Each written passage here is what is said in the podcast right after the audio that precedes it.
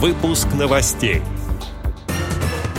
В Саранске инвалиды по зрению приняли участие в игре «Что, где, когда». Международный паралимпийский комитет изменил свое решение и отстранил российских спортсменов от участия в Паралимпиаде. Далее об этом подробно в студии Алишер Канаев. Здравствуйте. Здравствуйте.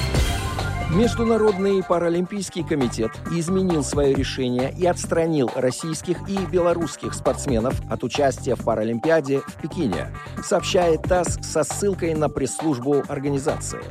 Напомним, вчера, 2 марта, Международный паралимпийский комитет заявлял о допуске российских и белорусских спортсменов к участию в Паралимпиаде в нейтральном статусе.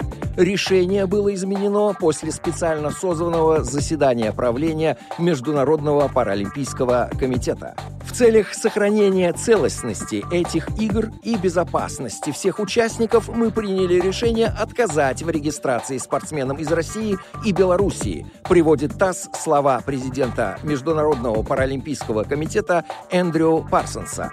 Паралимпиада в Пекине пройдет с 4 по 13 марта. Как пишет на своем сайте Мордов Медиа, Управление по развитию физической культуры, спортивной инфраструктуры и молодежной политики администрации Саранска и Саранская местная организация Всероссийского общества слепых организовали в столице Мордовии открытый городской онлайн-турнир по спортивной версии игры «Что, где, когда». В мероприятии приняли участие инвалиды по зрению. В связи со сложной эпидемиологической ситуацией формат мероприятия оказался не совсем обычным. Турнир провели в очно-заочном формате. Одна команда находилась в офисе общества слепых, остальные собрались в голосовом чате на портале Team Talk.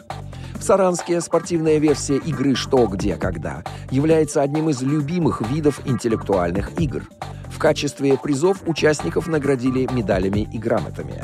После завершения игры все поделились своими впечатлениями и отметили, что мероприятие было организовано на высоком уровне. Отдел новостей «Радиовоз» приглашает к сотрудничеству региональной организации.